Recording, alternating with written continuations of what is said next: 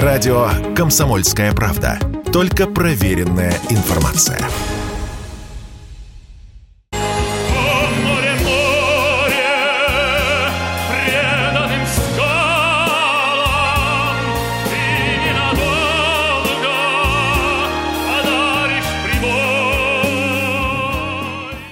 Это поет Вадим Чельдиев, исполняет «Синюю вечность», один из хитов Муслима Магомаева. Чельдиеву хорошо удавались как эстрадные номера, так и серьезные роли в больших операх, например, роли Воланда или Дон Жуана. Свой путь на большую сцену он начал в родном Владикавказе, в училище искусств имени Валерия Гергиева. Продолжил в Санкт-Петербурге, в Академии молодых певцов Мариинского театра и консерватории имени Римского-Корсакова. Первые годы карьеры яркий артист был больше известен в оперных кругах, а в 2020-м о нем узнала вся Россия, когда в период самого первого ковид-локдауна он призвал жителей Осетии выйти на митинг против режима самоизоляции и при помощи видеообращения в соцсетях действительно сумел собрать сотни людей у Дома правительства во Владикавказе.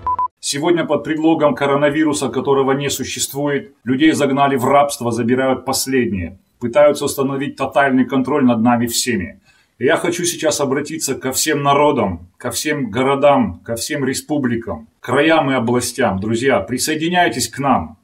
Тогда же, в апреле 20-го, Чельдиев был задержан. Высказывания против карантина были лишь частью его программы, достаточно радикальной. Но активизмом певец занимался и до этого. Резко высказывался о пенсионной реформе, а также причинах пожара на Владикавказском заводе «Электроцинк», когда весь город оказался в дыму. В интервью Владикавказской телекомпании Чельдиев признавался, что всегда был таким. Я всегда был такой, с детства. Я в пяти школах учился, из трех театров уходил, зарплату не забрав. У меня, у меня очень сложный характер. Сейчас суд в Ростове-на-Дону приговорил Чельдиева к 10 годам строгого режима. Прокурор запрашивал 11. Защита певца намерена обжаловать приговор. Василий Кондрашов, Радио КП. Радио «Комсомольская правда».